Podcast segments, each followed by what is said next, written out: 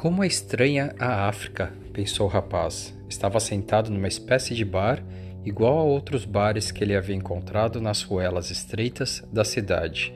Algumas pessoas fumavam um cachimbo gigante, que era passado de boca em boca. Em poucas horas havia visto homens de mãos dadas, mulheres com o rosto coberto, sacerdotes que subiam longas torres e começavam a cantar, enquanto todos à sua volta se ajoelhavam e batiam com a cabeça no solo.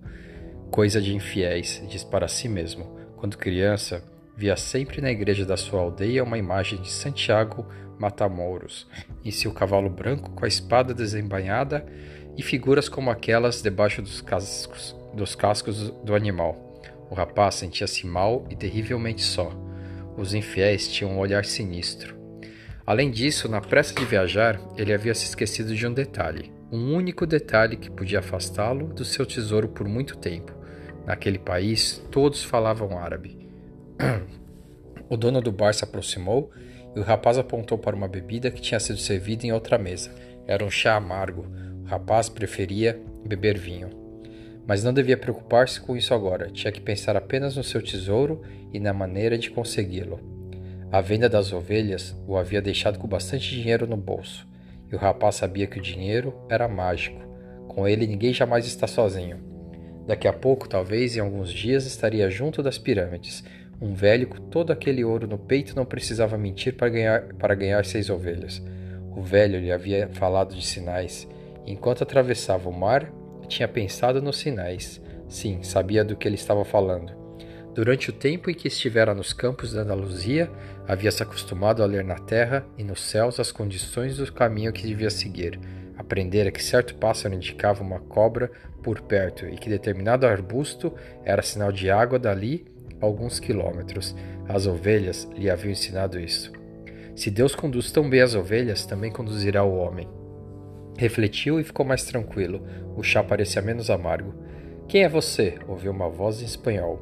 O rapaz ficou imensamente aliviado. Estava pensando em sinais e alguém tinha aparecido. Como você fala espanhol? perguntou. O recém-chegado era um rapaz vestido à maneira dos ocidentais, mas a cor de sua pele indicava que devia ser daquela cidade. Tinha mais ou menos sua altura e sua idade. Quase todo mundo aqui fala espanhol. Estamos a apenas duas horas da Espanha. Sente-se e peça alguma coisa por minha conta, disse o rapaz. E peça um vinho para mim. Detesto este chá. Não há vinho no país, disse o recém-chegado. Religião não permite. O rapaz disse então que precisava chegar às pirâmides. Quase ia falando do tesouro, mas resolveu ficar calado. Senão, era bem capaz de o árabe querer uma parte para, para levá-lo até lá. Lembrou-se do que o velho lhe dissera a respeito de ofertas. Gostaria que me levasse até lá, se puder. Posso lhe pagar como guia. Você tem ideia de como chegar lá? O rapaz reparou que o dono do bar estava por perto, ouvindo atentamente a conversa. Sentia-se incomodado com a presença dele, mas tinha encontrado um guia e não ia perder essa oportunidade. Você tem que atravessar todo o deserto do Saara, disse o recém-chegado, e para isso precisamos de dinheiro. Quero saber se você tem dinheiro suficiente. O rapaz achou estranha a pergunta, mas confiava no velho, e o velho lhe falara que quando se quer uma coisa, o universo sempre conspira a favor. Tirou o dinheiro do bolso e mostrou ao recém-chegado. O dono do bar aproximou-se e olhou também. Os dois trocaram algumas palavras em árabe. O dono do bar parecia irritado. Vamos embora, disse o recém-chegado. Ele não quer que continuemos aqui. O rapaz ficou aliviado, levantou-se para pagar a conta, mas o dono o agarrou e começou a falar sem parar. O rapaz era forte, mas estava numa terra estrangeira. Foi seu novo amigo que empurrou o dono para o lado e puxou o rapaz para fora. Ele queria seu dinheiro, disse. Tanja não é igual ao resto da, da África. Estamos num porto e os portos têm sempre muito ladrões. Ele podia confiar em seu novo amigo. Tinha lhe ajudado numa situação crítica, tirou o dinheiro do bolso e contou. Podemos chegar às pirâmides amanhã, disse o outro, pegando o dinheiro. Mas preciso comprar dois camelos. Saíram andando pelas ruas estreitas de Tanger. Em todo canto havia barracas de coisas para vender. Chegaram enfim ao centro de uma grande praça, onde funcionava o mercado. Havia milhares de pessoas discutindo, vendendo, comprando hortaliças misturadas com adagas, tapetes junto com todo tipo de cachimbos, mas o rapaz não tirava o olho de seu novo amigo. Afinal de contas, ele estava com todo o seu dinheiro nas mãos. Pensou em pedi-lo de volta, mas achou que seria indelicado. Não conhecia o costume das terras estranhas que estava pisando. Basta vigiá-lo, disse a si mesmo. Era mais forte que o outro. De repente, no meio de toda aquela confusão, estava a mais bela espada que seus olhos já havia, haviam visto. A bainha era prateada e o cabo negro, cravejado de pedras. O rapaz prometeu a si mesmo que quando voltasse do Egito ia comprar aquela espada. Pergunte ao dono da barraca quanto custa, disse ele ao amigo, mas percebeu que tinha ficado dois segundos distraído olhando a espada. Seu coração ficou apertado, como se o peito tivesse subitamente encolhido. Teve medo de olhar para o lado, porque sabia o que ia encontrar. Os olhos continuaram fixos na bela espada por mais alguns momentos, até que o rapaz tomou coragem e se virou. Em volta dele o mercado, as pessoas indo e vindo, gritando e comprando, os tapetes misturado, misturados com avelãs, as alfaces, Junto às bandejas de cobre, os homens de mãos dadas pelas ruas, as mulheres de véu, cheiro de comida estranha, e em nenhum lugar, mas em nenhum lugar mesmo, o rosto de seu companheiro. O rapaz ainda quis pensar que havia se perdido por acaso. Resolveu ficar ali mesmo, esperando que o outro voltasse. Pouco tempo depois, um sujeito subiu numa daquelas torres começou a cantar. Todas as pessoas se ajoelharam no chão, bateram com a cabeça no solo e cantaram também. Depois, como um bando de formigas trabalhadoras, desfizeram as barracas e foram embora. O sol começou a ir embora também. O rapaz olhou o sol durante muito tempo até que ele se escondeu atrás das casas brancas que rodeavam a praça. Lembrou-se de que quando o sol nascera de manhã, ele estava em outro continente, era um pastor, tinha 60 ovelhas e um encontro marcado com uma moça. De manhã ele sabia tudo o que iria acontecer enquanto andava pelos campos. Entretanto, agora que o sol se punha, ele estava num país diferente, um estranho numa terra estranha, onde nem sequer podia entender a língua que falavam. Já não era um pastor e não tinha mais nada na vida, nem mesmo dinheiro para voltar e começar tudo de novo. Tudo isso entre o nascer e o pôr do sol, pensou o rapaz. E sentiu pena de si mesmo, porque às vezes as coisas mudam na vida no espaço de um simples grito, antes que as pessoas possam se acostumar com elas. Tinha vergonha de chorar, jamais havia chorado na frente de suas próprias ovelhas. Entretanto, o mercado estava vazio e ele estava longe da pátria. O rapaz chorou. Chorou porque Deus era injusto e retribuía dessa maneira as pessoas que acreditavam em seus próprios sonhos. Quando estava com as ovelhas, eu era feliz espalhava sempre felicidade à minha volta. As pessoas me viam chegar e me recebiam bem, mas agora estou triste e infeliz. O que farei? Vou ser mais amargo e não vou, amargo e não vou confiar nas pessoas porque uma pessoa me traiu. Vou odiar aqueles que encontraram tesouros escondidos, porque não encontrei o meu, e vou sempre procurar manter o pouco que tenho, porque sou pequeno demais para abraçar o mundo.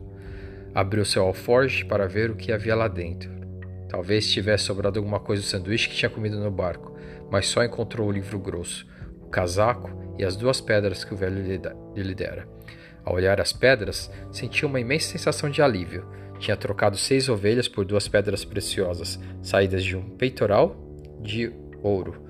Podia vender as pedras e comprar a passagem de volta. Agora serei mais esperto, pensou o rapaz, tirando as pedras do alforge para escondê-las dentro do bolso. Ali era um porto e esta era a única verdade que aquele homem lhe dissera. Um porto está sempre cheio de ladrões. Agora entendia também o desespero do dono do bar. Estava tentando dizer-lhe que não confiasse naquele homem. Sou como todas as pessoas. Vejo o mundo da maneira que desejava que as coisas acontecessem e não da maneira que as coisas acontecem. Ficou olhando as pedras, tocou com cuidado cada uma, sentindo a temperatura e a superfície lisa. Elas eram seu tesouro. O simples toque das pedras lhe deu mais tranquilidade. Elas, elas lhe faziam lembrar do velho. Quando você quer uma coisa, todo o universo conspira para que possa consegui-la, dissera ali o velho. Queria entender como aquilo podia ser verdade. Estava ali, no mercado vazio, sem um centavo no bolso e sem ovelhas para guardar aquela noite. Mas as pedras eram a prova de que tinha encontrado um rei. Um rei que sabia a sua história, sabia da arma do seu pai e da primeira experiência sexual. As pedras servem para adivinhação. Chamam-se Urim e Tumim. O rapaz colocou de novo as pedras dentro do saco resolveu experimentar. O velho alertara de que fizesse perguntas claras, porque as pedras só serviam para quem sabe o que quer. O rapaz então perguntou se a bênção do velho continuava com ele. Tirou uma das pedras. Era assim. Vou encontrar meu tesouro? perguntou o rapaz. Enfiou a mão no alforge e ia pegando uma das pedras quando ambas escorregaram por um buraco no tecido. O rapaz nunca havia percebido que seu alforge estava rasgado. Abaixou-se para pegar urim, tumim e colocar de novo no saco. Ao vê-las no chão, porém, uma outra frase surgiu em sua cabeça: Aprenda a respeitar e seguir os sinais. havia falado o velho rei. Um sinal. O rapaz riu para si mesmo. Depois apanhou as duas pedras no chão e as recolocou no alforge. Não pensava costurar o buraco. As pedras poderiam escapar por ali sempre que desejasse. Ele havia entendido que certas coisas a gente não deve, devia perguntar, para não fugir do próprio destino. Prometi tomar minhas próprias decisões, disse para si mesmo. Mas as pedras tinham dito que o velho continuava com ele e isso lhe deu mais confiança. Olhou de novo para o mercado vazio e não sentiu o desespero de antes. Não era um mundo estranho, era um mundo novo. Pois afinal de contas, tudo o que ele queria era exatamente isto: conhecer mundos novos. Mesmo que jamais chegasse às pirâmides, ele já tinha ido muito mais longe do que qualquer pastor que conhecia. Ah, se ele soubesse que apenas duas horas de barco existem tantas coisas diferentes. O mundo novo se materializava na sua frente sob a forma de um mercado vazio, mas ele já vira aquele mercado cheio de vida e nunca mais ia esquecer. Lembrou-se da espada. Foi um preço caro contemplá-la um pouco, mas também nunca tinha visto nada igual antes. Sentiu de, repente que podia olhar o mundo como um pobre uh, vítima de um ladrão ou como um aventureiro, aventureiro em busca de um tesouro.